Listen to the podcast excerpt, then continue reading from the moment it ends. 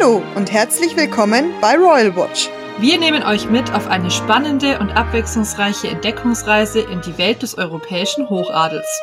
Dabei vereinen wir interessante Fakten über die Royals mit aktuellem Klatsch und Tratsch. Mein Name ist Julia. Und ich bin Conny. Liebe Hörerinnen und Hörer, herzlich willkommen zu einer brandneuen Folge Royal Watch. Nachdem wir die letzten Male die Leben Harrys und Megans unter die Lupe genommen und auch schon das Kennenlernen und die Verlobung beleuchtet haben, wenden wir uns heute endlich der gemeinsamen Zeit zu. Nach der Verlobung, wissen wir, war das Königreich Großbritannien Feuer und Flamme für das neue Mitglied im Königshaus, Meghan Markle. Die gestandene Frau und Menschenrechtsaktivistin afroamerikanischer Herkunft soll endlich neuen Wind in die angestaubten Strukturen der britischen Monarchie bringen. Und es dauert nicht lange, bis die ersten Diana-Vergleiche laut werden. Meghan wird zunächst als Heißbringerin gesehen. Wie laufen denn die ersten Wochen nach der Verlobung, Conny? Die Sun titelt She's the One. Und auch andere Schwergewichte der Branche wie die Times, die Daily Mail und der Daily Express oder auch der Daily Mirror drucken das Bild der beiden im Garten des Kensington Palastes und berichten natürlich ausführlich darüber. Und wie geht's dann nach der Verlobung für die beiden weiter? Die Hochzeitsvorbereitungen werden natürlich medial begleitet, wie eigentlich bei jeder königlichen Hochzeit. Das ist ja schon fast Standard. Es mhm. wird spekuliert, wie das Brautkleid aussieht, der Verlobungsring wird analysiert und die Gästeliste sowie die Location werden strengstens unter die Lupe genommen. Bis hierhin soweit nichts Neues und nichts, was, wie auch schon erwähnt, nicht schon von anderen Hochzeiten bekannt ist. Also von anderen mhm. royalen Hochzeiten. Ja, genau. Also da war ja die letzte wirklich große, eigentlich ja schon die von William und Kate. Bevor die beiden vor den Altar schreiten, 2018, kommt es in der Familie von Meghan schon zu Zerwürfnissen. Genau. Der Meghan, ihr Vater, der Thomas Markle, wird dabei gesehen, wie er bei einem Schneider Maß für seinen Anzug nimmt und in einem Internetcafé Artikel über die Hochzeit sucht und ein Buch über Großbritannien liest. Nachdem die Bilder veröffentlicht wurden, hat sich aber dann herausgestellt, dass die nicht ganz so spontan entstanden sind, wie ursprünglich angenommen, sondern der Thomas Markle hat sich dafür eine sechsstellige Summe zahlen lassen und die sind dann auch wohl weiterverkauft worden. Und da bricht natürlich der erste Shitstorm über das junge Glück herein. Abgesehen von diesem Skandal lässt er der Megan ihre Halbschwester, die Samantha, seit Bekanntwerden der Verlobung öffentlich über die Schwester und auch ihr Halbbruder, der Thomas Markle Jr., schaltet sich regelmäßig dazu ein. Also an die Paparazzi-Bilder erinnere ich mich. Und man hat es schon gesehen, dass die auf jeden Fall gestellt waren, weil er sich da auch irgendwie so sehr gut positioniert hat, dass man da ja, auch ja. schön von draußen Fotos machen ja, kann. Also das war jetzt keine Überraschung, dass die gestellt sein sollten. Also seine Familie kann man sich ja nicht aussuchen. Dass dann die Geschwister auch noch so über sie ablästern, ist natürlich schon auch irgendwie krass. Worum genau geht's denn in diesen Lästereien der Halbgeschwister? Also von der Samantha ihrer Seite aus geht's hauptsächlich drum, dass sich die Megan angeblich nicht um ihren kranken Vater, den Thomas Senior, kümmert. Sie kann sich scheinbar ein Hochzeitskleid für 75.000 Dollar leisten, unterstützt aber den Vater nicht finanziell. Wir erinnern uns, der Thomas Markle hat doch im Lotto gewonnen Mhm. Und mit diesem Geld ähm, hat er viel von der Megan ihre Ausbildung finanziert. Inzwischen ist er aber broke und lebt abseits und zurückgezogen vom Film Rummel. Mhm. Weiterhin ist es der Samantha ein Dorn im Auge, dass sich Megan nicht um die Familie allgemein kümmert und zwischen ihnen angeblich kein Kontakt bestünde. Die Megan sei laut der Samantha ganz anders, wie sie es der Welt verkaufen wolle. Zwischendrin, zwischen diesem ganzen Trubel, bittet sie zwar mal um Entschuldigung und nimmt auch die Schuld für die gestellten Paparazzi-Fotos auf sich. Aber ich glaube, sie hat vorher einfach zu viel Gläser zerbrochen, als dass diese Entschuldigung gehört und akzeptiert werden würde. Also ich sehe das auch immer so ein bisschen zwiegespalten mit dieser finanziellen Unterstützung, weil irgendwo, ja, sollte man vielleicht schon seinen Vater unterstützen wollen, aber wir wissen ja schon auch, dass jetzt die Megan zwar viel verdient hat, aber ich weiß jetzt natürlich auch nicht, inwiefern sie so viel verdient hat, dass sie ihre komplette Familie unterstützen konnte. Auf jeden Fall schon ein schwieriges Thema. Und wie reagieren denn der Harry und die Meghan auf diesen Skandal? In der Netflix-Serie erzählen die beiden über diese Zeit. Sie haben wohl den Thomas mehrere Male angerufen und ihm Hilfe angeboten.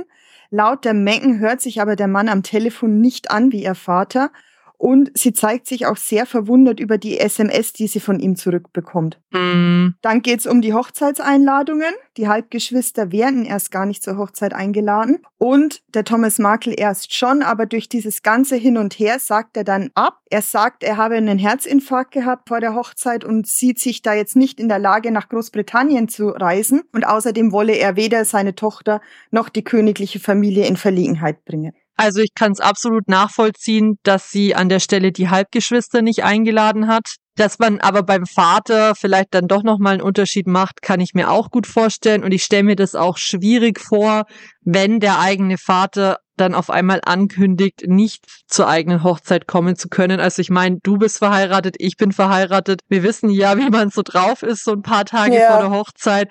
Und ich erinnere mich schon dran, dass das wirklich knapp war. Ich glaube, das war echt nicht mal eine Woche vor der Hochzeit. Ich glaube auch, ja. Und also, dass man da dann so kurz vorm Durchdrehen ist, stelle ich mir schon, also kann ich mir gut vorstellen. Glaube ich auch. Also ich glaube auch, dass das für die Mecken dann gar nicht so einfach war. Nee. Aber ich kann den Thomas Markle natürlich auch verstehen. Also sei, sei mal dahingestellt, ob es diesen Herzinfarkt wirklich gegeben hat. Also wenn es ihn gegeben hat, dann ist es natürlich total selbstverständlich, dass er da nicht kommt. Mhm. Aber ich kann auch die andere Seite verstehen. Also wenn er sich da einfach nicht getraut hat, dann in der Öffentlichkeit aufzutreten. Mm, ja, naja, also der Kensington Palast veröffentlicht ja auch an der Stelle mal wieder ein Statement. Genau, eins seiner kryptischen Statements, in dem er verlautbaren lässt, dass sich die Braut einige Tage vor der Hochzeit in einer sehr, sehr schwierigen Situation befindet, die ihr sehr nahe geht, verständlicherweise. Mm, Auch der Vater ist in einer schwierigen äh, Situation und er bittet darum, er bittet um Verständnis und Respekt für den Mr. Markle. Und damit ist es, ist es ja noch nicht gegessen, diese ganze Sache, denn damit beginnen jetzt die ähm, Spekulationen, wer die Braut nun zum Altar führt. Dafür ist ja der Vater zuständig, der aber jetzt abgesagt hat und nicht kommt. An dieser Stelle springt dann der damalige Prinz Charles ein. Er bittet seine Hilfe an und so kommt es dann, dass die Megan zunächst allein die Kirche betritt, die ersten Meter allein zurücklegt. Übrigens ein Novum auf königlichen Hochzeiten und daher auch wieder nicht ganz unumstritten. Dann wird sie von ihrem zukünftigen Schwiegervater in Empfang genommen, der dann schließlich mit ihr zum Altar läuft und sie dann an ihren Bräutigam, den Prinz Harry, übergibt. Mhm, und ich fand das aber eigentlich dann ganz gut gelöst. Also ich fand es ganz cool, dass sie erstmal so ein bisschen alleine da reingegangen ist und dass dann der Charles sich da angeboten hat und das dann mit ihr gemacht hat. Also das fand ich damals tatsächlich schon ein bisschen emotional. Also da habe ich so ein bisschen eine Gänsehaut bekommen. Das war eine schöne Geste, ja. Ja. Aber jetzt sind wir ja schon mitten in der Hochzeit. Dazu brauchen wir allerdings auf jeden Fall noch ein paar Eckdaten. Also, die Trauung findet am 19. Mai 2018 in der St. George's Chapel auf dem Gelände des Schlosses Windsor statt. Der Dekan von Windsor leitet den Gottesdienst und der Justin Welby, der Erzbischof von Canterbury, nimmt den Brautleuten das Eheversprechen ab. Für Aufsehen sorgt die Predigt von Bischof Michael Bruce Curry. Er hält eine flammende Rede über die Liebe, die es wohl in dieser Art noch nie bei einer königlichen Hochzeit gab. Die war schon krass, diese Rede. Ja, das war schon witzig, ja. Ich äh, weiß noch, die, die Sarah Phillips, die war ja hochschwanger zu dem Zeitpunkt. Ich glaube, die hat dann wenig später das Kind bekommen.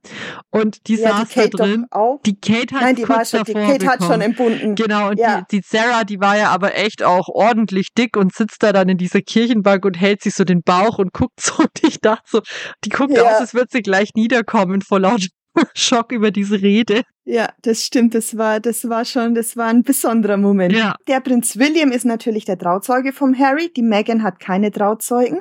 Ihr Ehering ist ein Geschenk der Queen und wurde aus walisischem Gold angefertigt. Aus dem gleichen Klumpen wurde schon de, äh, wurden schon die Eheringe von der Kate, von der Queen Mom, von der Prinzessin Anne, von der Prinzessin Margaret und von der Diana geschmiedet. Und natürlich auch der Ehering von der Queen. Boah, da wird mich ja glatt interessieren, wie groß dieser Klumpen ist und wie viele Eheringe man daraus noch machen kann. Jetzt ist, glaube ich, nichts mehr da. Okay. Ich glaube, das war tatsächlich, das war tatsächlich der letzte Ehering, der da raus, also der aus diesem Klumpen Gold rausgegangen ist. Mhm, okay. Ihr Kleid hat einen fünf Meter langen Schleier, auf dem Blumen eingestickt sind, die für die Länder im Commonwealth stehen.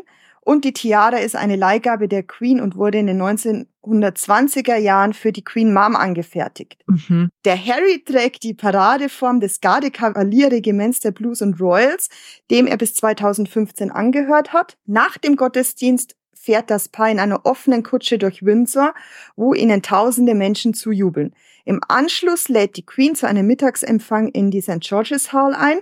Der Prinz Charles damals noch hält die Traurede und der Elton John untermalt das Ganze musikalisch. Am Abend geht's dann zum Abendempfang ins Frogmore House und entgegen der britischen Tradition hält hier auch die Braut, also die Meghan, eine Rede. Mhm. Ja, also ich erinnere mich auf jeden Fall natürlich an ihr Brautkleid. Das war ja schon auch ja, eher eine ungewöhnlichere Wahl, würde ich sagen, weil so aktuell in den letzten zehn Jahren, würde ich fast sagen, ist ja eigentlich eher so ein Spitzendings, ist ja eher üblich. Mhm. Also die Sophia von Schweden hatte Spitze, die Madeleine von Schweden, die Kate hatte natürlich Spitze. Ja. Und da fand ich das aber eigentlich mal einen erfrischenden Kontrast. Und wir haben ja da auch schon drüber gesprochen, dass uns eigentlich das, der Look von der Megan tatsächlich mehr zusagt in seiner Gesamtheit als der von der Kate. Ja. Was ich aber zum Beispiel nicht wusste, ist, dass die Megan keine Trauzeugen hatte. Also das finde ich eigentlich ganz interessant, weil sie ist ja schon immer sehr stolz auf ihre vor allem Frauenfreundschaften, würde ich sagen. Und das erkennt man ja auch so ein bisschen an der Gästeliste, weil die sieht ja ganz anders aus, als wir es von anderen Royal Weddings gewohnt sind. Beim William und der Kate waren internationale Staatsoberhäupter anwesend, beim Harry und bei der Meghan nicht. Das kann natürlich jetzt auch daran liegen, dass der William ja als zukünftiger britischer Monarch eine andere Stellung im, im Königshaus hat und mhm. da eben auch die Gästeliste ganz anders ausgesehen hat. Mhm. Natürlich ist das Haus Windsor als Familie des Bräutigams vertreten. Die Spencers sind da, die Middletons, die Parker Bowles sind eingeladen worden. Das einzige Familienmitglied der Braut ist die Doria Ragland, ihre Mutter. Mhm. Die übrige Gästeliste ist dagegen recht spektakulär, was die Promi-Dichte betrifft. David und Victoria Beckham, der James Blunt, der George und die Amal Clooney, der James Corden, der Idris Elba, Tom Hardy, Elton John und natürlich die Suits-Besetzung, die Joss Stone, Oprah Winfrey und Serena Williams laufen in die St. George's Chapel ein. Mhm. Hier gibt's Gerüchte, dass der Harry und die Meghan, zumindest die Clooneys und die Oprah vor der Hochzeit gar nicht bis wenig gekannt haben. Mhm.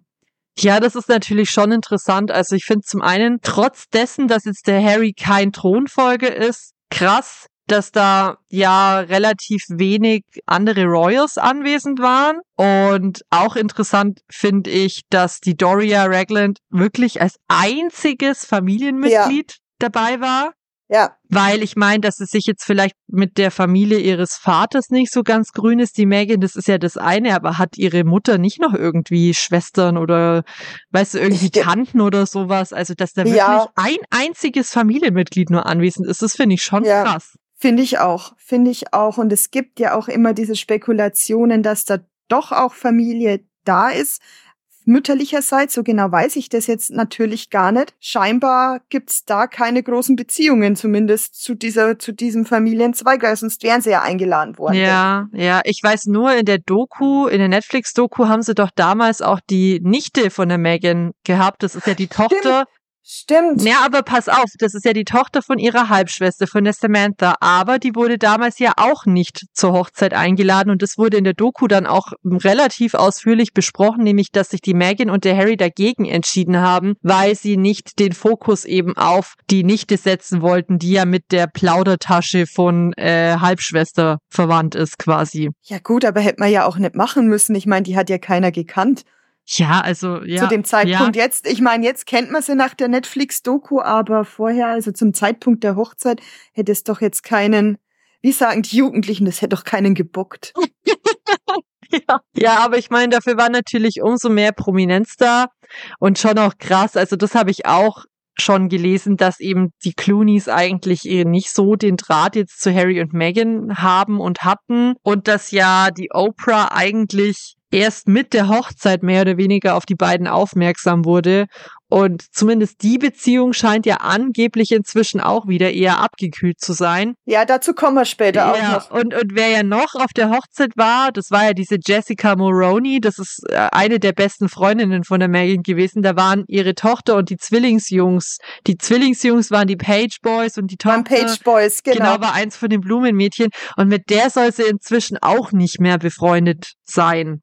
Und das ist ja dann schon Hab wieder ich auch was. schon gehört. Ja, und das ist ja dann schon auch irgendwie, da fragt man sich, was ist da los? Also was ist denn da alles passiert Ja. in der Zeit? Ja, keine Ahnung. Ja. Keine Ahnung. Ich möchte ich möchte jetzt nicht schon wieder schlecht reden und lästern. Aber mein Fazit zu der Hochzeit an sich ist eigentlich, dass ich sie schon romantisch fand. Und ich fand auch, es war eine schöne Hochzeit, ja. genau, und das habe ich ja auch schon öfter mal gesagt, hört euch mal, liebe Hörerinnen und Hörer, die Version von diesem Gospelchor von Stand By Me an. Ich habe das auch schon mal in unserer Story geteilt.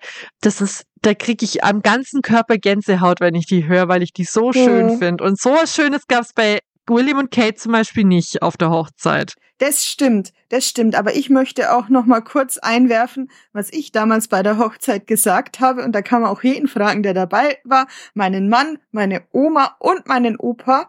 Ähm, was habe ich gesagt? Was habe ich gesagt? Die bringt noch Ärger oder die macht noch Ärger, die Genau. Frau. Genau, richtig. Und hab schon ab und zu, hab, hab ich auch mal recht.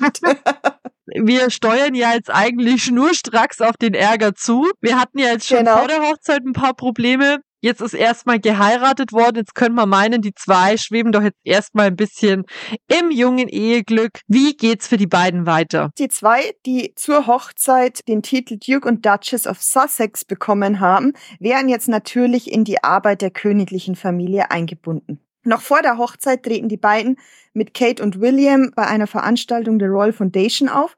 Das ist der erste Auftritt der vier, die zu dieser Zeit noch als die Fabulous vorbekannt sind. Also das, ja, Mm, der Name spielt darauf an, dass die vier die Zukunft eines modernen und dynamischen Königshauses sind. Gut, das hat sich jetzt nicht so bewahrheitet, aber das war eben damals, das war eben damals die Hoffnung der Öffentlichkeit. Ihre erste offizielle Reise nach der Hochzeit führt sie nach Dublin.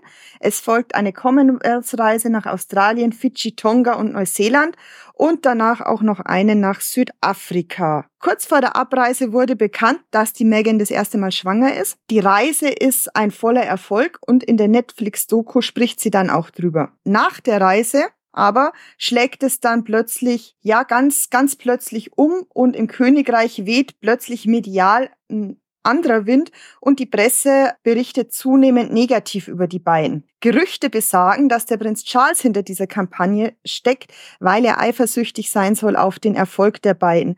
Das ist jetzt tatsächlich nicht ganz unvorstellbar, weil wir wissen ja auch aus den früheren Folgen, dass der Charles es nicht besonders schätzt, in den Hintergrund gedrängt zu werden. hm. Ja, und auch die Wessexes sollen ja ähm, auch schon Opfer davon geworden sein. Also, dass da eben negative Stories über andere Mitglieder gelauncht werden, um von eigenen Skandalen irgendwie abzulenken. Aber meinst du nicht, das ist schon irgendwie ein Unterschied, ob das jetzt dein Bruder ist oder dein eigener Sohn? Also ich persönlich denke mir halt nämlich, naja, aber man will doch für sein eigenes Kind eigentlich immer das Beste. Und wir haben das jetzt auch schon oft aufgedröselt, dass ja der Charles eigentlich schon ein liebender Vater war und ist. Deswegen Hm. kann ich mir jetzt eigentlich nicht vorstellen, dass er da irgendwie ja so eine Schmutzkampagne gegen seinen eigenen Sohn startet, nur weil er eifersüchtig auf den Erfolg ist. Ich kann es mir auch schwierig vorstellen, aber ich glaube, das sind halt zwei ganz, ganz unterschiedliche Rollen. Das ist auf der einen Seite ist es diese familiäre Rolle und die Famili familiären Beziehungen, die sie da untereinander haben. Und auf der anderen Seite hat man aber diese Arbeitsbeziehung und da bist du ja dann nicht mehr der Vater, sondern der König. Hm. Und der Prinz William ist der Thronfolger und der Harry ist der Spare. Und ich glaube, in diesem Kontext ist es jetzt nicht ganz unvorstellbar. Also ich weiß es nicht. Ich will ihm da jetzt auch nichts unterstellen und ich will auch ähm, Prinz William nichts unterstellen, aber ich kann es mir da schon vorstellen, dass die PR PR-Abteilungen da schon so eine kleine Fehde auch gegeneinander führen und halt ihre ihre Leute da irgendwie gut darstellen lassen wollen. Und dazu Mhm. passt ja auch, dass angeblich der Kensington-Palast Berichte über die Sussexes lossiert haben soll, um von der angeblichen Affäre zwischen dem William und der Rose Hambury abzulenken. Mhm. Der erste negative Bericht wird am 10. November 2018 veröffentlicht in der Mail on Sunday. Der das erste Mal darauf abzielt, die Megan als schwierig dastehen zu lassen. Und wie gesagt, das kam so von, von, von heute auf morgen irgendwie. Also die waren da auf dieser Commonwealth-Reise und da war alles gut. Und auch vor der Hochzeit irgendwie hatte ich jetzt persönlich nicht den Eindruck, dass die, dass die Presse das so, so krass gegen die, gegen die Megan und den Harry war. Mhm. Und inwiefern soll die Megan dann schwierig sein? Es ging hauptsächlich um ihre Qualitäten als Arbeitgeberin. Die Melissa Tubati hat nur nach sechs Monaten im Dienst ihren Job gekündigt. Angeblich wurde sie mehrere Male von der Megan zum Weinen gebracht. Es zieht sich auch so durch und man weiß irgendwie gar nicht mehr, wer wen zum Weinen gebracht hat angeblich, weil sie ihr ganz, ganz viel abverlangt hat. Die Megan soll Nachrichten in der Freizeit der Mitarbeiter geschickt haben. Sie soll früh am Morgen Nachrichten geschickt haben und auch später am Abend. Darf ich mal kurz was dazu sagen? Ich habe das gerade im Skript ja. gelesen und musste schon ein bisschen schmunzeln. weil ich mir gerade so unsere, unsere Arbeitsbedingungen dann vor Augen geführt habe. Ja. Also ich würde jetzt auch mal wagen zu behaupten, dass uns Leute auch gerne mal viel abverlangen und wir ständig in unserer Freizeit mit Nachrichten überschüttet werden. Stell dir mal vor, wir würden nach sechs Monaten unseren Dienst quittieren, weil wir mehrmals zum Weinen anfangen, weil uns das einfach alles zu viel ist. Ja, aber da muss ich tatsächlich auch dazu sagen, dass es dass mich das auch nervt. Also, dass man, dass man nicht, nicht, nicht, nicht abschalten kann und wenn du das einfach anders gewohnt bist, dann kann ich mir da schon vorstellen, dass das, das schwierig ist. Also wenn du gewohnt bist, Freizeit zu haben und wenn du gewohnt bist, ein Wochenende zu haben und dann plötzlich hast du das nicht mehr, dann kann ich mir schon vorstellen, dass man das nicht ganz so cool findet. Ja, auf jeden Fall. Ich kann zu da, dazu nur noch kurz sagen, früher war ich so eine, ich habe dann immer alle Nachrichten gleich gelesen und gleich geantwortet, weil ich irgendwie dann diesen innerlichen Druck verspürt habe, oh Gott, da wartet noch eine ja, Nachricht genau. auf mich, die gelesen werden muss. Aber inzwischen, wenn ich das Pop-up aufs Handy bekomme von unserer Kommunikations-App, ich wisch's einfach weg und schaue echt erst am nächsten Morgen rein, weil ich mir immer denke, das sind jetzt die Probleme ja, genau. der Zukunft, Julia. Ja, genau, richtig. Und da muss man sich einfach auch dagegen abgrenzen in einer gewissen Art und Weise. Und das, ja, können viele halt einfach nicht. Wir können sagen, Melissa Tubati, good for you. Du hast die Reißleine gezogen. Genau, richtig. Und dann gab es noch eine weitere Kontroverse. Und zwar ging es da um den Wohnort von den Sussexes. Zunächst hieß es, sie würden im Kensington Palast wohnen, in ihrem kleinen Nottingham Cottage. Aber dann war es relativ schnell klar, dass die beiden nach Windsor ins Frogmore Cottage ziehen werden das auch für mehrere Millionen Pfund renoviert werden soll. Und das stieß natürlich nicht gerade auf Gegenliebe in der Presse. Hm. Und auch in dieser Zeit, also etwa im November 2018, tauchten die ersten Schlagzeilen auf, die so dieses Duell der Herzoginnen heraufbeschworen haben. Also es gab da die ersten Gerüchte, dass sich die Kate und die Megan nicht besonders gut verstehen würden. Und angeblich, da haben wir es jetzt wieder, soll die Megan die Kate vor der Hochzeit zum Weinen gebracht haben. Aha, aber wir wissen ja, oder wir, wir wissen ja zumindest, dass es da noch eine Gegendarstellung gab. Mhm, wie geht's weiter? Genau. Und dann kam ziemlich schnell ähm, der Spitzname auf für die Megan als Duchess Difficult. Und so ging es halt dann immer weiter. Und wie immer bei solchen Sachen hat der Palast das Ganze nicht dementiert, was dann auch laut Finding Freedom ein großes Problem für die Megan war, weil sie das Gefühl hatte, nicht geschützt zu werden. Ja, immer wieder dieses Thema. Also ich meine, es gab schon so ein paar Ereignisse, wo ich es verstehen kann, dass es sich da vielleicht ein bisschen ja Rückendeckung vom Palast gewünscht hätte, aber bei so Sachen wie ja, dass man sie halt in der Presse als Duchess difficult bezeichnet, ja, mein Gott. Also ja. Weißt du, ich, ich frage mich dann immer, wie, wie stellt sie sich denn das vor, dass dann gefühlt jeden Tag eine Pressemitteilung veröffentlicht wird, wo dann drin steht, so, ähm, wir finden das ganz blöd, dass unsere geliebte Herzogin Meghan in der Presse ja. als Duchess Difficult bezeichnet wird und wir verbitten uns diesen Ton. Ganz liebe Grüße, Kensington Royal.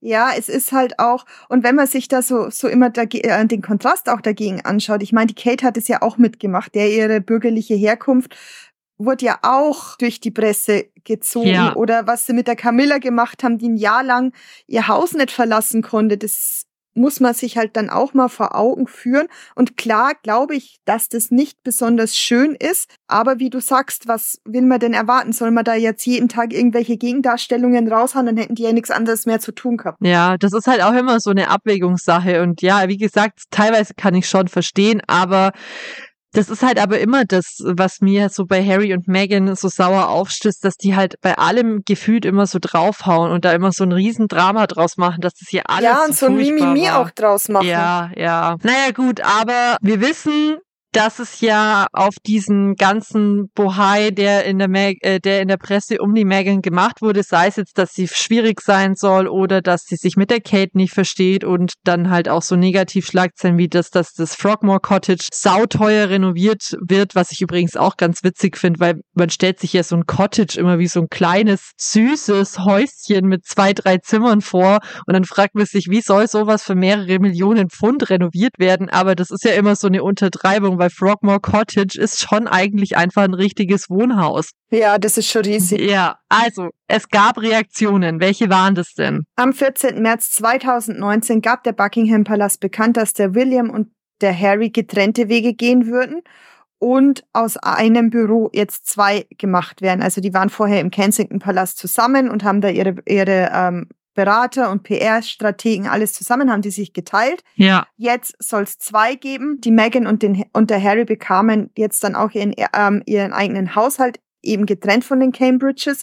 Und im Juni 2019 steigen die beiden dann auch aus der Royal Foundation aus, um eigene Wohltätigkeitsprojekte auf die Beine zu stellen. Ja, da erinnere ich mich noch dran, weil die hatten doch anfangs einen gemeinsamen Insta-Account, der hieß Kensington Royal und der wurde dann aufgeteilt Genau. in Duke and Duchess Genau. of Cambridge und Duke and Duchess of Sussex. Genau, richtig. Du hast es ja vorhin erwähnt, die Megan ist ja schwanger. Das bedeutet ja, irgendwann muss das Kind auch kommen und das passiert dann auch. In diesem ganzen Trubel wird nämlich der erste Sohn der beiden, Archie, geboren. Und auch das ist wieder ein gefundenes Fressen für die Presse, weil die Megan doch Dinge anders handhabt, wie man das von, ja, von ihren Vorgängerinnen einfach gewohnt ist. Sie entbindet zum Beispiel nicht wie die Kate im renommierten Lindowing.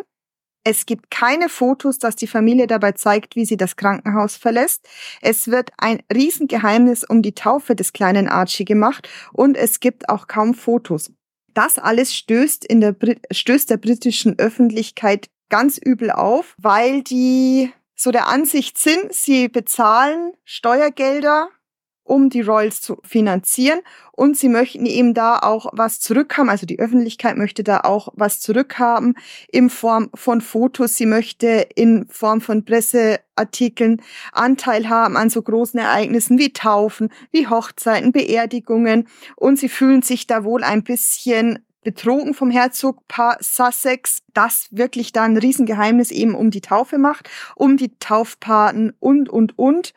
Aber die sagen halt, sie haben ein Recht auf Privatleben und äh, möchten das da auch so gut wie möglich schützen. Mhm. Verstehe ich irgendwie beides. Also ich bin ja natürlich da auch als Royals-Fan ganz scharf auf so Bilder von der Taufe oder auch, ja, wie heißt das Kind, wo wurde das geboren, lauter so Zeug, was man halt von den anderen Royals immer erfährt. Aber ich verstehe es auch, dass man vielleicht, wenn man so in der Öffentlichkeit lebt, eben schon ein paar private Momente gerne für sich hätte. Ich glaube, das hätten sie auch mit ein bisschen weniger Gegenwind haben können, wenn sie wie die Cambridges damals vielleicht die Infos also ähm, zumindest ein paar Infos punktuell gedroppt hätten, so dass Genau. die Presse und die Öffentlichkeit das Gefühl haben, dass sie Infos bekommen. Und dann hätte man ja trotzdem noch manche Dinge unter Verschluss oder unter Ausschluss der Öffentlichkeit machen können. Also dass sie jetzt zum Beispiel nicht wie die Kate im Linderwing entbunden hat, ja, so what? Also jeder kann ja sein Kind kriegen, wie er will. Ich glaube, da wurde doch auch lang gemunkelt, ob das eine Hausgeburt war oder so. Ich meine aber, dass Hm, das ja. irgendwann auch rauskam, in welchem Krankenhaus sie entbunden hat. Ja, also das finde ich jetzt halt auch, tut nichts zur Sache. Die Frau hat ein Kind bekommen, ist mir eigentlich egal. Aber zum Beispiel bei so einer Taufe oder so, da haben sie, glaube ich, sogar Fotos veröffentlicht, dass da dann um die Paten zum Beispiel so ein Geheimnis gemacht wird, obwohl das ja auch zu einem Großteil wieder irgendwelche Bekannten oder Prominenten waren angeblich. Ja, eben. ja, hätte man schon auch erzählen können. Ja, da haben sie sich ein bisschen unklug einfach verhalten und haben da so diesen, diesen Gegenwind, den sie da schon bekommen haben zu dem Zeitpunkt, noch weiter angefacht und da haben sie sich einfach keinen Gefallen damit getan mit der ganzen Sache. Ja, und das ist aber auch wieder so, dass ich mich halt frage, wurden sie dahingehend vielleicht auch irgendwie schlecht beraten, dass sie diese blöd, teilweise blöden Entscheidungen getroffen haben? Oder war es wirklich so, dass sie sich dachten, nee, wir machen das genauso, wie wir wollen und dann kam halt das dabei ja. raus? Das würde mich da immer interessieren.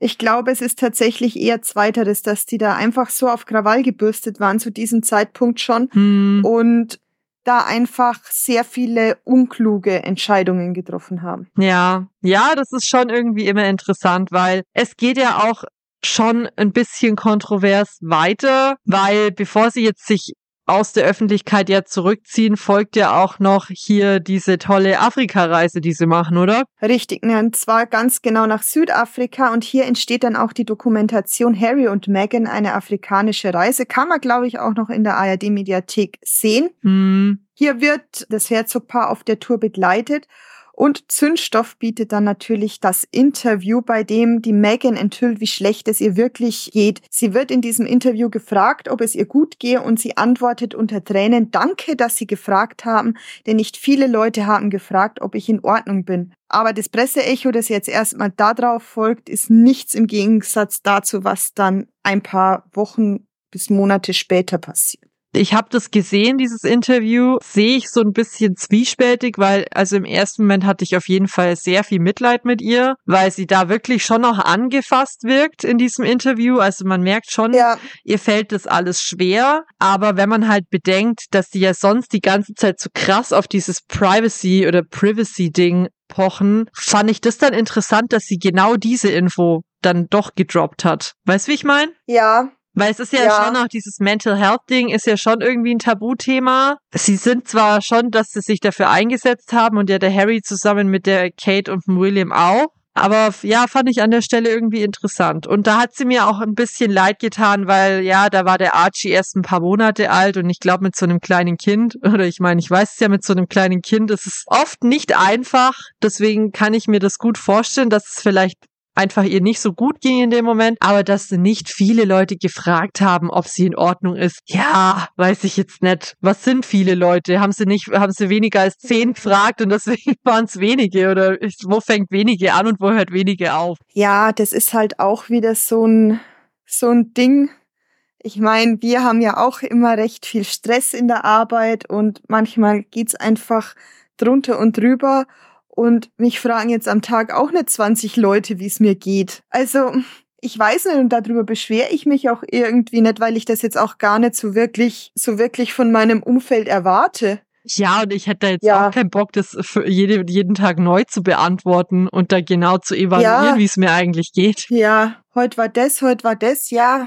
Hm. Das ist halt einfach, das ist halt einfach manchmal so, dass es im Leben stressige Zeiten gibt und da muss man halt vielleicht auch durch. Ja. Weiß ich nicht. Vielleicht sehe ich das auch zu hart. Keine Ahnung. Das ist bei den beiden ja irgendwie immer die Frage. Und natürlich sind wir jetzt nicht in der Position, weil für uns interessiert sich ungefähr nicht mal die Bild Niemand. der Frau. Nicht mal die Frau im Spiegel interessiert sich für uns. Aber ja, also Harry und Meghan haben natürlich schon mit einem ganz schön gewaltigen Presseecho zu kämpfen. Und du hast ja schon gesagt, das Presseecho im Zuge von diesem, von dieser Dokumentation war jetzt noch nichts im Gegensatz zu dem, was dann noch kam. Und das war ja dann am Ende eben der Maxit. Genau. Am 8. Januar 2020 verkünden der Harry und die Meghan über ihren Instagram-Account, dass sie als Mitglieder der königlichen Familie zurücktreten ihre Zeit zwischen Großbritannien und Nordamerika aufteilen und finanziell unabhängig werden wollen. Das war dann, ja, das war schon gewaltig. Also da kann ich mich auch noch dran erinnern, was da so abging. Infolge der Ankündigung treffen sich dann die führenden Berater der königlichen Familie und die königliche Familie am 13. Januar 2020 zum sogenannten Sandringham Summit und hier werden dann die Regularien erarbeitet, mit denen die beiden dann praktisch aussteigen sollen. Mhm, genau. Und was werden da dann für Ergebnisse erzielt? Also, es wurde eine zwölfmonatige Übergangsphase vereinbart, falls, es, falls sich die beiden doch noch anders entscheiden möchten. Sie müssen ihre königlichen Schirmherrschaften abgeben. Sie dürfen sich nicht mehr Her bzw. His Royal Highness nennen. Der Harry muss seine militärischen Ehrentitel abgeben. Sie bekommen keinen offiziellen Schutz mehr und dürfen ihre Marke Sussex Royal nicht mehr weiterführen. Es folgt dann so eine kleine Phase der Konsolidierung, wo die Sussexes dann erstmal nach Kanada und dann in die USA weiterziehen. Man kann das Ganze ja jetzt schon als harten Maxit bezeichnen, weil was nach der Konsolidierungsphase, wie du das ja nennst, folgt, dürfte uns allen noch sehr gut in Erinnerung sein. Conny, ich würde fast sagen, das war ein prägender Moment unserer Freundschaft. Ja, ja. Wie die Maya an der Tür gekratzt hat und raus wollte und wir das, Menge, äh, das Interview gucken wollten. Arme Maya, ich hoffe, sie verzeiht's uns. Also Maya ist mein Hund. Bestimmt, bestimmt. Aber das war echt, wir wollten uns hier nur zum Spazierengehen treffen. Wir wussten, dieses Interview ja. steht an. Und dann war es ja aber so, ich kam zu dir und RTL lief schon und irgendwie haben ja, wir uns dann beide so bei dir im Wohnzimmer rumgedrückt, weil wir nicht so richtig losgehen wollten und kam dann ja. nicht auf einmal irgendwie ein Countdown und es war klar, es geht gleich los. Dann waren wir schon an den Fernseher gefesselt. Dein Mann saß im Sessel und wir haben uns das Ganze zu dritt ange angeschaut angeschaut, während mein armer Hund mhm. da die ganze Zeit zwischen uns durchgelaufen ist und darauf gewartet hat, dass wir unsere große Gassi-Runde gehen. Losgehen, dass wir losgehen, ja. Ja, gut, aber das war auch, das war auch ein bisschen naiv von uns zu glauben, dass wir an dem Tag wirklich spazieren gehen. Ich weiß gar nicht, war das schon vorher ausgemacht und dann hieß es auf einmal, dieses Interview kommt raus? wir haben das ausgemacht und haben gesagt, wir gucken den Anfang vom Interview, aber wir laufen dann noch. Ja, ja, wir laufen dann noch, aber wir sind da nicht gelaufen. Ja, Weil wir waren uns doch auch erstmal sicher, dass da wahrscheinlich eh nicht die großen Infos kamen, aber genau. little did we know. Naja, also, es gab das Oprah-Interview, es gab eine Netflix-Doku, es gab das Buch Finding Freedom und dann auch noch Harrys eigene Memoiren Spare. Wir gehen jetzt aber, weil wir ja natürlich äh, das Ganze didaktisch aufbereiten müssen, chronologisch vor und fangen mit dem Oprah-Interview an. Also, das Ganze fand statt am 7. März 2021. Geführt wurde das Ganze von der US-Talk-Legende der Oprah Winfrey. Zunächst spricht die Megan über ihren Einstieg in das royale Leben, ihre Ehe, die Mutterschaft und dem großen öffentlichen Druck, den sie sich dadurch ausgesetzt sah. Eigentlich ganz nett, könnte man so sagen oder meinen. Eine kleine Plauderei zwischen zwei Freundinnen, doch es werden auch sehr, sehr viele Anschuldigungen gemacht. Zum Beispiel, dem Archie wird der Prinzentitel vorenthalten. Es gab rassistische Äußerungen, wie dunkel die Hautfarbe vom Archie ausfallen würde. Es gibt ganz große Kontroversen um den Personenschutz. Die Megan musste den Reisepass und ihren Führerschein abgeben. Die beiden hätten vor der offiziellen Hochzeit heimlich geheiratet. Die Kate hätte die Megan zum Weinen gebracht und nicht umgekehrt. Dann wurde noch eine Montage mit Schlagzeilen gezeigt, die den Rassismus in Großbritannien zeigen sollte. Und die königliche Familie hätte der Megan nicht bei ihren psychischen Problemen geholfen und ihr da auch professionelle Hilfe verweigert. Mhm. Meiner Meinung nach war das so, dass die Sussexes damit die Öffentlichkeit auf ihre Seite ziehen wollten. Sie wollten zeigen, wie ungerecht sie in dieser ganzen Institution behandelt worden sind. Dann sind natürlich auch einige Analogien zum berühmten Diana-Interview nicht von der Hand zu weisen. Aber sie haben sich da in einigen Punkten keinen Gefallen getan, weil sie offensichtlich gelogen haben und das hat ihrem Image dann auf lange Sicht doch ziemlich geschadet. Mhm. Auf jeden Fall. Also ich habe definitiv das Gefühl, dass sie sich da was ganz anderes davon erhofft haben als das, was dann ja. letztendlich draus wurde. Du sagst es ja schon, sie haben in einigen Punkten gelogen oder die Wahrheit nach ihren Wünschen ausgelegt. Oder auch ihre Wahrnehmung da einfach beschrieben. Und ja. wir wissen ja, dass Wahrnehmungen manchmal ein bisschen voneinander abweichen können. Aber ja, gut. Ja, und aber auch manche Punkte, wo ich mir denke, also lieber Harry, du bist in eine Institution reingeboren und weißt eigentlich ja. die einfachsten Regeln nicht, die sogar ja. du weißt, der sich halt, die sich für Royce interessiert, die ich weiß, aber ja. ein Harry, der das, also der da reingeboren ist, sollte es ja eigentlich besser wissen. Und ich finde, wir können jetzt hier an der Stelle ja zumindest mal exemplarisch aufzeigen, was an diesem Interview einfach nicht der Wahrheit entsprochen hat. Ja, ich werde jetzt auch nur ein paar Punkte ansprechen, weil das sonst den Rahmen hier sprengen würde. Also zum ersten haben wir den Prinzentitel für den Archie. Dieser wurde ihm nicht verweigert, weil Archie das erste Mitglied der Familie mit afroamerikanischen Wurzeln ist, sondern er hatte einfach zu dem Zeitpunkt seiner Geburt keinen Anspruch auf den Prinzentitel, weil laut geltendem Recht dieser Titel nur den Personen zusteht, die folgende Kriterien erfüllen. Die Kinder des Monarchen, die Enkelkinder des Monarchen und alle Kinder des ältesten Sohnes des Prince of Wales. Die letzte Regelung ist tatsächlich noch relativ jung und wurde geschaffen, als sich die Cambridge-Kinder angekündigt haben, weil wenn es diese Regelung nicht gegeben hätte, hätte der zukünftige König George bei seiner Geburt nämlich auch keinen Prinzentitel erhalten und das wollte man eben damit oder wollte die Queen damals mit dieser Regelung umgehen. Und dann hat man eben gesagt, im Zuge der Gleichberechtigung soll es dann allen Kindern praktisch vom Prinz William zustehen. Da möchte ich noch kurz einhaken, weil ich denke, der Grund, warum diese Regelung geschaffen wurde, weil es gibt da nämlich immer Leute, die argumentieren, ja, dann hätte man ja für den Harry auch so eine Regelung machen können, bla bla bla. Ich glaube, die Regelung wurde halt geschaffen, weil ja die Queen einfach wahnsinnig lange regiert hat und es halt davor noch nicht oft vorgekommen ist, dass es ähm, von einem regierenden Monarchen dann auch wirklich wirklich schon Urenkel gegeben hat.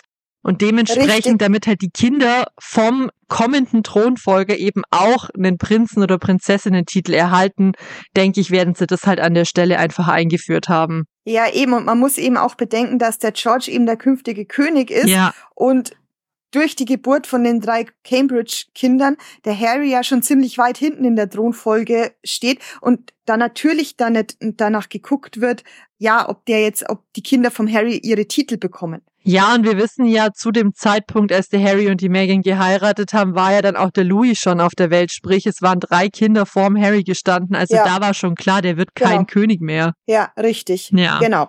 Aber Mittlerweile trägt ja der Archie seinen Prinzentitel, da er ja jetzt nun der Enkelsohn eines Monarchen ist. Ja. Außerdem hätte es ja den beiden freigestanden, den Archie, dem Archie bei seiner Geburt den Höflichkeitstitel eines Earl of Dumbarton zu geben. Das ist der nachgeordnete Titel vom Duke of Sussex. Mhm. Den haben die beiden allerdings abgelehnt, da sie sich zum Zeitpunkt von Archies Geburt noch gewünscht haben, dass der Archie als Privatperson aufwächst. also das ist alles schon ziemlich verwirrend. Den Earl-Titel braucht er nicht, weil da ist er Privatperson, aber den Prinzentitel dann schon. Also das ist halt für mich nicht alles so wirklich nach. Ja, und ganz ehrlich, jetzt geh mal an irgendeine Privatschule in Großbritannien, geh nach Cambridge, geh nach Eton, geh nach Oxford, irgendwo. Ich glaube, da rennen relativ viele Earls in der Gegend rum oder Counts oder sonst irgendwas, aber halt keine Prinzen, ja. außer George und William und Harry und so. Also, dass man einerseits möchte, er wächst als Privatperson auf und der Titel soll keine Last sein, aber nur der Earl-Titel, der Prinzentitel wäre dann keine Last oder was? Ja, come on. Ja. und ich verstehe auch tatsächlich nicht dieses ganze, sie wettern ja schon auch gegen diese Institution und die Institution vergibt ja die Titel. Also das ist ja nicht so, dass das jetzt die, die Familie im Privaten entscheidet, wer da ähm, einen Titel bekommt, sondern sie bekommen den Titel, weil sie Mitglieder dieser Institution sind. Und wenn ich mich doch, wenn ich doch da so dagegen bin, was da alles so passiert und wie ich da behandelt werde oder wie ich behandelt wurde, und dann bestehe ich so drauf, dass mein Kind aber dann doch den Prinzentitel trägt. Das ist alles, ja, ja. das hat halt alles so sein, sein Geschmäckle. Sein Geschmäckle, ja. Naja, aber die Megan behauptet ja auch eben, dass sie äh, keinen Zugang zu ihrem Reisepass und ihrem Führerschein hatte.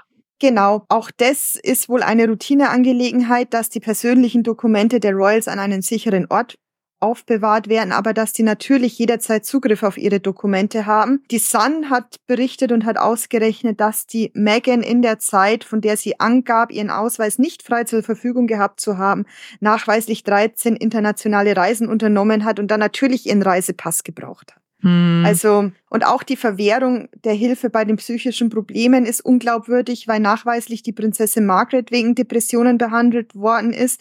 Der Prinz Charles hat 14 Jahre lang eine Therapie, äh, Therapiesitzungen besucht und auch der Harry spricht ja darüber, mehrere Therapien gehabt zu haben im Zuge dessen, was ihm da alles passiert ist. Ja. Also warum warum sollte es jetzt so sein, dass die Institution oder auch die Familie hergeht und sagt, nein, du nicht, du darfst nicht zu einem Psychiater gehen. Und ja, da mache ich das halt einfach so, ohne mir da irgendwelche Erlaubnissen einzuholen. Ja, und inzwischen, ich meine, wir befinden uns ja jetzt auch im 21. Jahrhundert und inzwischen ist ja der ein, allgemeine Tenor schon, man kümmert sich um seine mentalen Probleme lieber in Form von Therapien, als das ganze jahrelang wegzuschweigen und dann den Zusammenbruch ja. seines Lebens zu erleiden. Also das ist ja inzwischen bei einigen angekommen und vor allem so in unserer Generation und zu der zähle ich jetzt einen Harry und eine Megan auch dazu. Ja, auf jeden Fall. Naja, und auch der, der angesprochene Rassismus wurde ja dann später vom Harry in einem Interview relativiert. Es sei kein Rassismus gewesen, seine Familie habe lediglich unbewusste Vorurteile gepflegt. Und auch der Rassismus in der britischen Presse, also das mit den, mit den Schlagzeilen, die da, die da gezeigt worden sind, da wurde auch nachgeforscht und da kam raus, dass ein Drittel der Schlagzeilen gar nicht aus Großbritannien stammte, sondern in den USA oder in Australien veröffentlicht worden ist. Und der Sender, also ITV, die die Rechte in Großbritannien fürs Interview haben, die haben diese irreführenden Schlagzeilen mittlerweile auch herausgeschnitten. Also die gibt's jetzt in dem, die haben scheinbar auch so Mediatheken und da sieht man jetzt schon das aktuelle Interview ohne diese, mhm. ohne diese Montage. Also ich finde das übrigens ganz witzig, weil das war damals ein Interview vom Harry in, im Zuge seiner Pressereise von Spare, also genau, als Spare, genau. das rausgebracht hat. Und ich erinnere mich da noch total dran, dass da ein Journalist ihn interviewt, ein US-amerikanischer war es, glaube ich, oder war es ein britischer? Ich glaube, es war ein US-amerikanischer, der ihn eben auf diese Rassismusvorwürfe anspricht und ja wirklich so ganz lapidar anfängt, ja, und bei eurem Oprah-Interview, da erzählt ihr ja auch von den Rassismuserfahrungen in eurer Familie und der Harry schaut ihn bierernst an und sagt, ne, nicht in der Familie.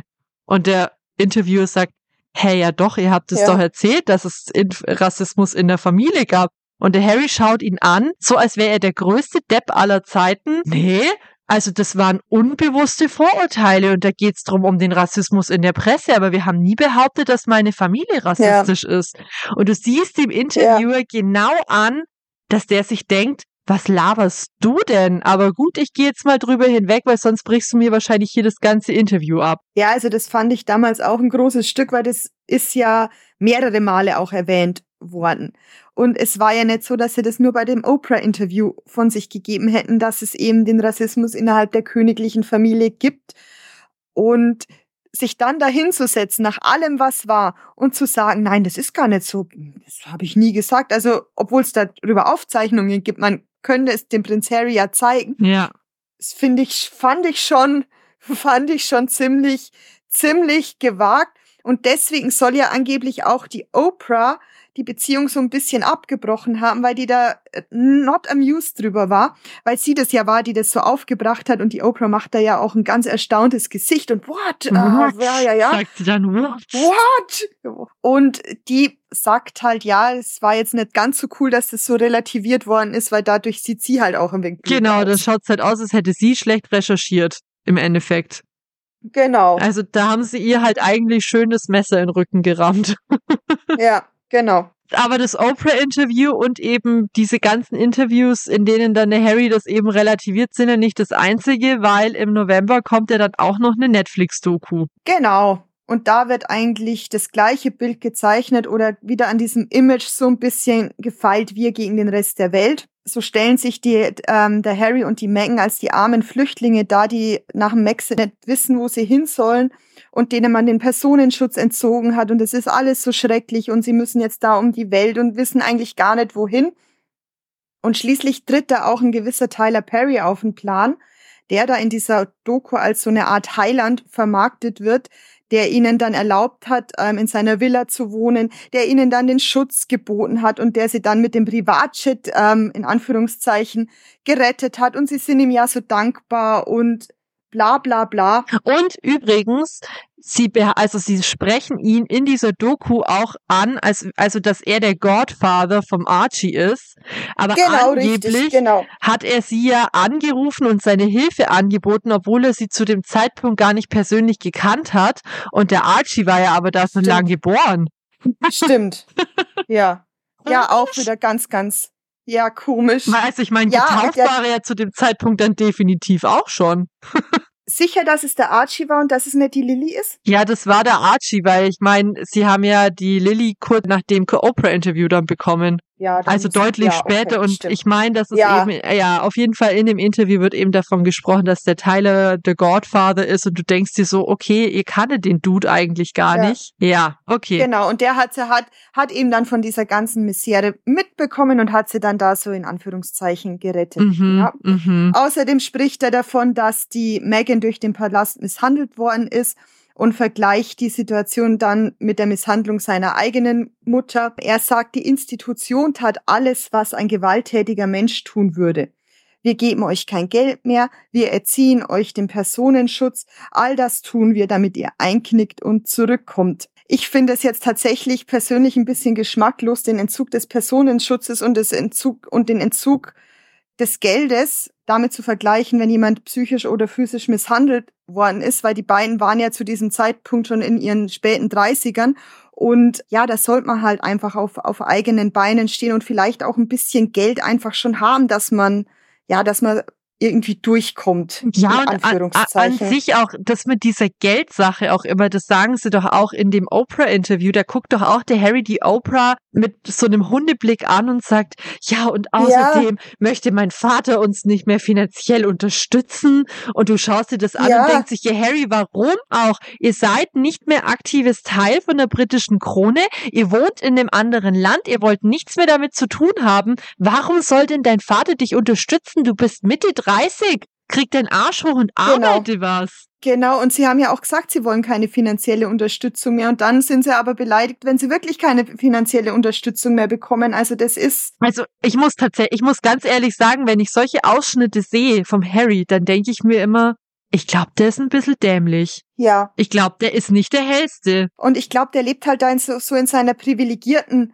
Bubble und der empfindet das tatsächlich alles als, als schrecklich und furchtbar. Aber wir Normalsterblichen denken uns halt, was machst du da jetzt wieder für ein Mimi, Mimi? Weil das ist alles so, ja, so unbegreiflich, über was sie da, über was sie sich da echauffieren und über was sie sich aufregen. Und ja, ich möchte jetzt noch was zum Personenschutz eben auch Ja. sagen. Und zwar ist es da nämlich so, dass die Prinzessin Anne und der Prinz Edward zum Beispiel auch nur staatlich finanzierten Personenschutz erhalten, wenn sie für die Monarchie arbeiten, also wenn sie öffentliche Auf Auftritte absolvieren und die Monarchie repräsentieren. Mhm. Die Beatrice und die Eugenie zum Beispiel, die bezahlen ihren Personenschutz seit 2011 selbst. Auch der Edward der Achte, also ein Monarch, hat nach seiner Abdankung den Personenschutz durch die britische Regierung verloren. Ein ehemaliger König, wohlgemerkt. Genau, der eh, genau, ein ehemaliger König.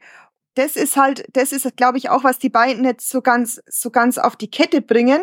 Sie sind, sie waren Teil der Firma, sie waren Teil dieser Institution. Sie haben aber dann praktisch ihren Arbeitsvertrag gekündigt und sind da ausgeschieden, regen sich aber jetzt dann auf, dass sie die dass sie nicht mehr von den Benefits der Firma profitieren und beklagen sich darüber, dass sie da auch Privilegien verlieren. Das ist ja das Gleiche, als wenn ich bei einer Firma kündige, wo ich einen, ähm, wo ich einen Dienstwagen gehabt hätte und dann scheide ich da aus und dann sage ich, oh, warum habe ich meinen Dienstwagen jetzt verloren? Ne? Ja, oder ich, ich habe im Studio mal bei S. Oliver gearbeitet und habe damals immer 50 Prozent bekommen. Warum kriege ich die 50 Prozent eigentlich jetzt Ja. nicht mehr?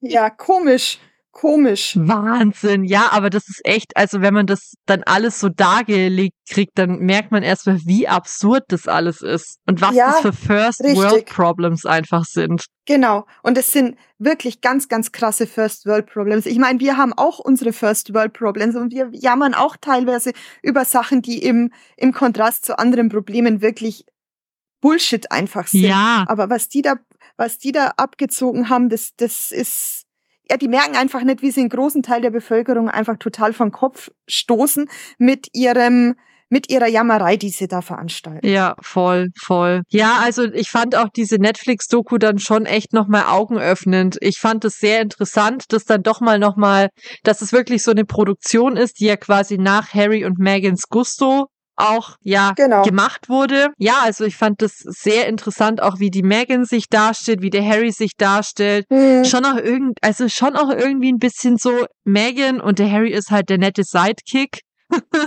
der die problematische ja. Familie geliefert hat, wegen der man da so ein, so ein Theater veranstalten kann. Also auf jeden Fall interessant und es geht ja dann auch immer noch weiter. Man könnte jetzt meinen, gut, sie haben dieses Oprah-Interview gemacht, sie haben eine Netflix-Doku gemacht, jetzt ist es doch dann langsam mal auserzählt. Aber nein, denn auch die Printmedien wurden nicht verschont. Es gibt ja die Spoiler-Alarm, es geht noch weiter. Genau, nämlich Spare und Finding Freedom. Genau. Und da haben wir wieder genau das gleiche Problem wie ich eben schon mal gesagt habe, sie wollen ein Image von sich selber kreieren, das so einfach nicht tragbar ist. Sie stilisieren sich die ganze Zeit als Opfer und die Beispiele, die sie nennen, sind für uns Otto Normalbürger schlichtweg unverständlich bis absurd. Den Personenschutz, darüber hat man es ja jetzt gerade schon. Hm. In Finding Freedom zum Beispiel wird ein Bild von der sanften und ruhigen Megan gezeichnet, die mit ihren liebenswerten Ecken und Kanten einfach keinen Fuß in der Institution findet und eigentlich ständig nur missverstanden wird. Hm.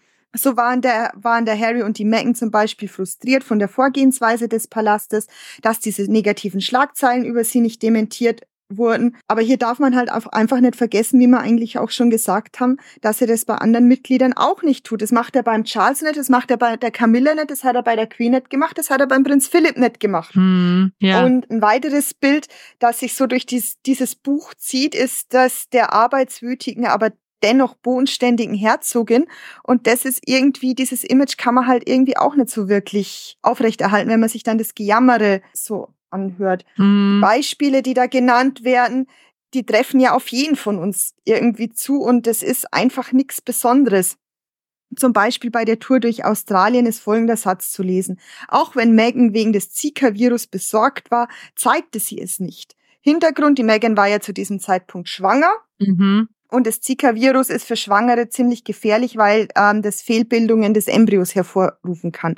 Und es ist mir schon klar, dass man als Schwangere besorgt ist, dass man sich damit irgendeiner Krankheit ansteckt und damit dem ungeborenen Baby schadet. Aber das ist ja jetzt wirklich kein Alleinstellungsmerkmal der Herzogin von Sussex, dass sie trotz dieser Besorgnis weiterarbeitet. Das müssen ungefähr Millionen von Frauen auch machen die jetzt aber nicht dieses, dieses Geld und diese Privilegien im Hintergrund haben, ne? Ja. Verstehst du, was ich meine? Ja, total. Und tatsächlich habe ich jetzt gerade nebenbei auch mal recherchiert, weil das Zika-Virus ist mir auch nicht unbekannt. Ich habe ja selber ein Kind und tatsächlich, wenn man schwanger ist und dann auch mal in Urlaub fährt, dann macht man sich dazu Gedanken, welche Länder da quasi so in äh, Betracht kommen, eben wegen diesem Zika-Virus. Und ich weiß zum Beispiel, dass Afrika und Asien da schon ein Thema sind, aber ich habe jetzt gerade mal nachgeschaut und Australien zum Beispiel gilt als Country with Mosquito but no reported Zika Cases. Also im Endeffekt gibt's da umsonst einfach Sorten gemacht. Ja, und dann ist es natürlich wieder sowas, wie schreibt er da jetzt drei Seiten drüber, damit er noch ein bisschen mehr gefüllt hat oder was? Also ja. Das ist dann so, ja, ich meine, was ich mir Sorgen gemacht habe, aber ich erzähl, ich posaune es ja auch nicht alles in die Öffentlichkeit raus, vor allem wenn diese Sorgen ja offensichtlich auch unbegründet waren, weil der Archie ist ja nicht mit ja. einem Mikrocephalus auf die Welt gekommen. Ja, oder dann auch, der Chatlag beeindruckte sie nicht, sie arbeitete einfach weiter. Ja. Das kennt ja auch jeder von uns ähm, wir mussten auch schon arbeiten, obwohl wir todmüde waren, ob es jetzt der Jetlag war oder weil man einfach schlecht geschlafen hat. Man muss halt früh einfach aufstehen und die Zähne zusammenbeißen und kann sich nicht einfach denken, oh ja, jetzt habe ich aber so schlecht geschlafen, jetzt lege ich mich noch mal hin oder nein, ich gehe jetzt in die Arbeit und lass mich da voll als Held feiern, weil ich trotzdem da bin heute. Ja, und ganz ehrlich, einen Jetlag zu haben, zeugt ja auch schon wieder davon, in was für einer privilegierten Position es sich überhaupt ja. befindet, weil ich zum Beispiel war noch nie in einem Land, in dem es eine größere ja, Zeitverschiebung als zwei Stunden gab und dementsprechend hatte genau. ich noch nie einen Jetlag. Und es liegt halt vielleicht daran, dass ich jetzt nicht so große transatlantische oder transpazifische Reisen über unternehme. Ja. Also ja, das ist ja schön und gut, dass sie das macht, aber ich kann mir auch gut vorstellen, dass eine Megan trotzdem danach vielleicht ein, zwei Tage Zeit hatte, um ein bisschen zu pennen kennen, bevor sie dann genau. weiterarbeitet. Genau. Ja, oder auch die Beziehung stellen sie immer in Frage. Also die Beziehung zwischen den Sussexes und den Cambridges. Das kommt auch immer wieder durch. Da wird zum Beispiel geschrieben, Blumen zu ihrem Geburtstag waren nett, doch Megan hätte es vollgezogen, wenn Kate nach ihr geschaut hätte in jener sehr schwierigen Zeit mit der Presse.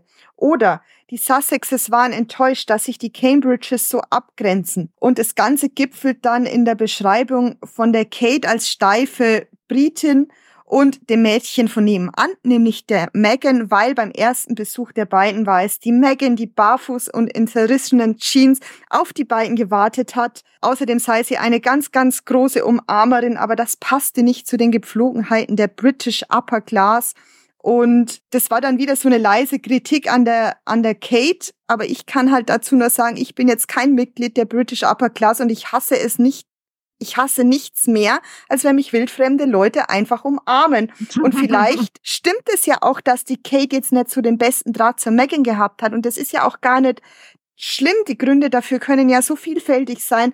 Und nicht jeder kann immer mit dem Partner vom Bruder oder der Schwester, aber dass man dann da so ein Drama draus macht, verstehe ich einfach nicht. Hm. Was der Harry ja dann dadurch macht, dass er eben solche Stories erzählt, so Megan war so und Kate war so, also erstmal wieder klar, die Megan so super relatable und The Girl Next Door, das kennen wir genau, ja schon genau, von ihr. Genau. Aber indem er dann immer so diesen Vergleich zu Kate zieht, finde ich, ist es schon so, dass er da die beiden Frauen auch so gegeneinander ausspielt. Und das halt recht öffentlich in dem Buch, das millionenfach verkauft mhm. wurde. Mhm. Und ich finde, die Megan ist ja schon so eine, die immer so für Female Empowerment steht. Ich meine, die hat ja den kompletten Podcast nur über Frauen in der Öffentlichkeit quasi gemacht. Und eigentlich ist ja so der Tenor von Frauen die sich gegenseitig unterstützen, dass man das halt nicht macht, sich so in den Dreck zu ziehen.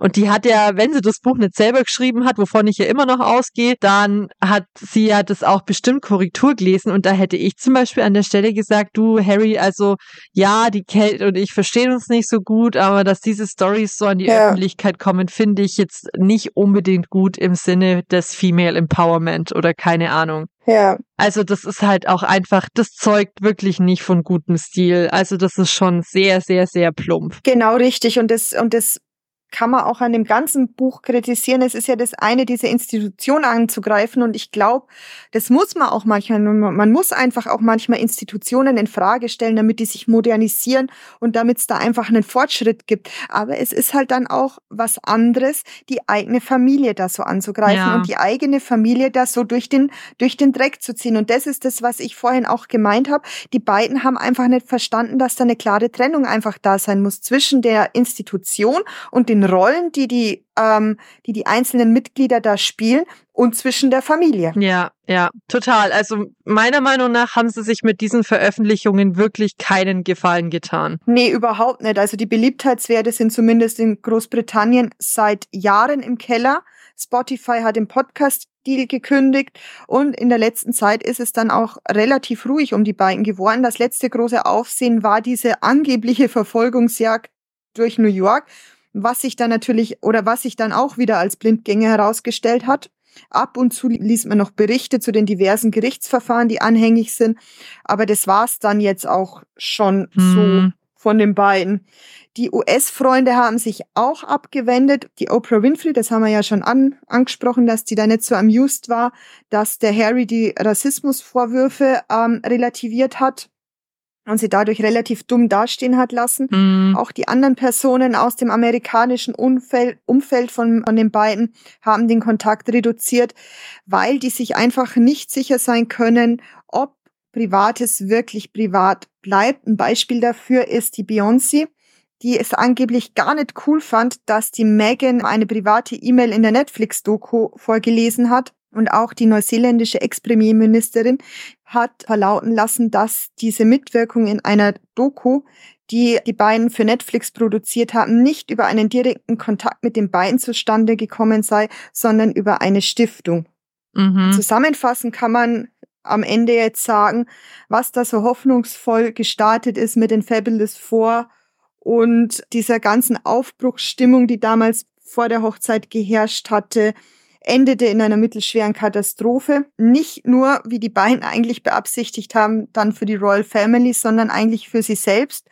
Und es bleibt jetzt abzuwarten, wie es da weitergeht. Ja, und dann sind aus den Fab Four eher die Disastrous, das Disastrous Duo geworden. geworden. So, ja. ja. Boah, also da haben wir jetzt auf jeden Fall einen ganz schönen Brocken abgearbeitet, würde ich sagen. Und das, ja. ich fand es auf jeden Fall sehr interessant, das Ganze nochmal so chronologisch geordnet von dir dargereicht zu bekommen. Und das ist schon echt was. Also, sehr gerne. Es lässt uns wirklich schon mauloffen zurück, weil ich ja. mir echt, das ist sowas, ich meine, es gibt ja jetzt auch gerade diesen neuenglischen Ausdruck Delulu, kommt ja von Delusional und das ist es schon irgendwie. Also wie delusional sind eigentlich die beiden, dass sie denken, dass ja. das, was sie alles erzählt haben über die Jahre hinweg, ich meine, wir sind jetzt in 2024, dieser, dieses Trauerspiel, das zieht sich jetzt ja eigentlich schon seit sechs Jahren dahin, dass die wirklich davon ausgehen, dass die Leute das nicht checken, dass sie da einfach so einen großen Schmarren teilweise teilweise ja. verzapfen. Und das ist ja. schon einfach wirklich eine ganz schön abgefahrene Sache. Und mich wundert es nicht, dass wir da jetzt schon mehrfach angesprochen worden sind, dass wir endlich den Maxit machen sollen. Der hat jetzt drei Folgen gefüllt und ich muss jetzt an der Stelle auch sagen, Conny, ich glaube, das mit dem Royal Spotlight lassen wir heute, weil wir sind nämlich jetzt schon bei einer Stunde zwölf. Nichts, was ich rausgesucht habe, kann ich nicht auch nächste Woche erzählen, weil also das ist jetzt echt, wir hätten da ja auch noch mal, wir hätten jetzt eigentlich zu dem Exit auch zwei Folgen machen können. Ich habe es mir zwischendrin auch mal überlegt, ob ich dich noch einmal anschreibe, aber dann dachte ich mir, na ja, komm, jetzt ziehen wir's durch und Ja, man will es ja dann auch irgendwie mal hinter sich bringen. Genau, richtig und jetzt können wir uns dann vielleicht auch wieder erbaulicheren Themen widmen. Naja, das Und ich muss mich nicht die ganze Zeit wieder so negativ äußern, das mag ich ja eigentlich gar nicht so gern, aber mir fällt da einfach auch nichts positives mehr ein. Also ich bin da am Ende meines, das ist wie mit schwierigen Schülern, an die du zwei Jahre lang hinschaffst und dann bring da den, den, den 200. Vorfall und du stehst nur noch Kopfschütteln daneben und denkst dir, was soll ich denn dazu jetzt noch sagen? Ja, das ist halt einfach nur noch die pure Resignation. ja, genau. Und das genau. ist ja schade und ich denk's mir auch immer wieder, ich würde den beiden, weil ich bin ja, würde ich schon sagen, den Sussexes gegenüber noch wohlwollender eingestellt als du. Aber die Euphorie hat schon auch sehr nachgelassen. Naja, also euphorisch war ich ja jetzt auch noch nie, Conny, das ist jetzt auch übertrieben. Oh ja. Was heißt denn, oh, oh ja? Was soll denn das heißen? Also ganz ehrlich, ich habe das dann schon auch recht schnell gemerkt, dass die Megan alle Latten am Zaun hat. Ärger macht. Ärger macht. Und ja, aber auch der Harry, also ich finde, der, so wie der sich zeigt, fragt man sich immer, hat der sich all die Jahre so verstellt und jetzt durch die Megan kommt sein wahres Gesicht zum Vorschein oder hat halt da das Establishment schon auch ganz schöne Arbeit geleistet und seine ganzen schlimmen Fauxpas und dass er halt einfach offensichtlich ja nicht der hellste Stern am Himmel ist, haben die das alles so gut verschleiert? Ich weiß es nicht. Ich glaub's nicht. Ich kann's mir irgendwie nicht vorstellen, weil er hat ja jetzt auch nie so den Eindruck gemacht, als er da so in diesem Dreiergespann William Kate mit dabei war. Er hat ja jetzt nie so den Eindruck gemacht, als wäre er damit zu Tod unglücklich. Aber das behauptet er ja jetzt immer, dass es so schlimm war. Stimmt, aber jetzt sieht er teilweise, nachdem das alles war mit dem Maxit und wenn man dann seine letzten Auftritte anschaut, da merkt man ihm deutlich an, dass er das jetzt alles nicht so cool findet und mhm. dass das ihn jetzt ganz schön mitnimmt. Und ich glaube nicht, dass ein Prinz Harry so ein guter Schauspieler ist und sich da in dieser ganzen Zeit so verstellt hat. Der müsste sich ja, wann haben, wie alt war er? 34, als er geheiratet mhm. hat. Der müsste sich ja 34 Jahre lang komplett verstellt haben. Und das kaufe ich ihm nicht ab. Das glaube ich nicht. Das kann nämlich kein Mensch. Ja. Das kann niemand. Ja. Ich meine, ich wünsche ihnen schon irgendwie, dass sie glücklich miteinander sind und glücklich mit ihrer kleinen Familie da. Aber ich bin schon auch gespannt, ob das eine Sache für immer ist. Und um jetzt hier mal meine Lieblingsartistin Taylor Swift zu zitieren, It's gonna be forever or it's gonna go down in flames. es ist, es ist so. Ich glaube auch nicht, ich glaube auch nicht, dass das für immer hält. Ich kann es mir nicht vorstellen. Ja, wir werden es mitbekommen, wahrscheinlich. Vermutlich, ja. Und dann müssen wir doch irgendwann noch eine Harry und Meghan Folge machen, dann die vierte. Ich wage eine, eine Prognose, dass es Royal Watch vermutlich länger geben wird, als die Ehe von den Sussexes noch bestehen wird. Dein Wort in das Podcast Gottes Ohr, Conny. Ich bin gespannt. Ich war keine Prognose, weil in sowas bin ich total schlecht und ich bin da so ein sicherheitsliebender Mensch, dass ich Prognosen nur stelle, wenn ich mir ganz sicher bin. Deswegen wette ich auch nie. Ich bin mir relativ sicher. Ich hab, ich wusste auch, dass sie Ärger macht. ja, das stimmt. Du wusstest das. Da kannten wir uns noch nicht, aber das muss ich mir oder das, das erzählst du ja bei Gelegenheit immer, dass du das in Anwesenheit deiner Mutter, deiner Oma und deines Opas gesagt hast. Und mein Mann war auch dabei und die haben mich alle noch ausgelacht. Alle haben sie mich ausgelacht, aber haha, wer zuletzt lacht, lacht am besten. Und Conny lacht offensichtlich zuletzt. Ich lache immer noch. Ja, nee, also vielen Dank, Conny. Ich bin schon froh, Gerne. dass wir dieses Thema jetzt abgeschlossen haben, weil wir jetzt ja quasi die zwei allerabtrünnigsten der britischen Royals, würde ich jetzt aktuell mal sagen, behandelt haben. Aber wir schauen uns hier auch noch eine weitere Abtrünnige an. Und zwar geht's in der nächsten Folge ja um Harrys Mutter und auch Prinz Williams Mutter, Genau. nämlich die Lady Di. Und auch da wissen Genau. wir, dass die Lady Di nicht immer nur für eitel Sonnenschein im britischen Königshaus gesorgt hat. Und auch auf die Folge freue ich mich. Da freue ich mich auch schon drauf. Sind wir mal gespannt, da bin ja ich wieder dran. Genau. Ja, aber dann würde ich sagen, haben wir doch jetzt heute in, ja, eineinviertel Stunden. Ich bin gespannt, wie lang es nach dem Schneiden noch ist. Und dafür gibt's dann nächste Woche wieder Royal Spotlight, so wie gewohnt. Und wie immer zur Alles selben Zeit zum Royal Watch Sonntag dann in zwei Wochen. Gut, dann sind wir an der Stelle am Ende. Danke, ciao. Macht's gut. Und damit sind wir schon am Ende der heutigen Folge Royal Watch angekommen. Schön, dass ihr eingeschaltet habt. Wir freuen uns auf das nächste Mal mit euch. Bis dahin folgt uns auf Instagram unter royalwatch-der Podcast, um keine Neuigkeiten zu verpassen.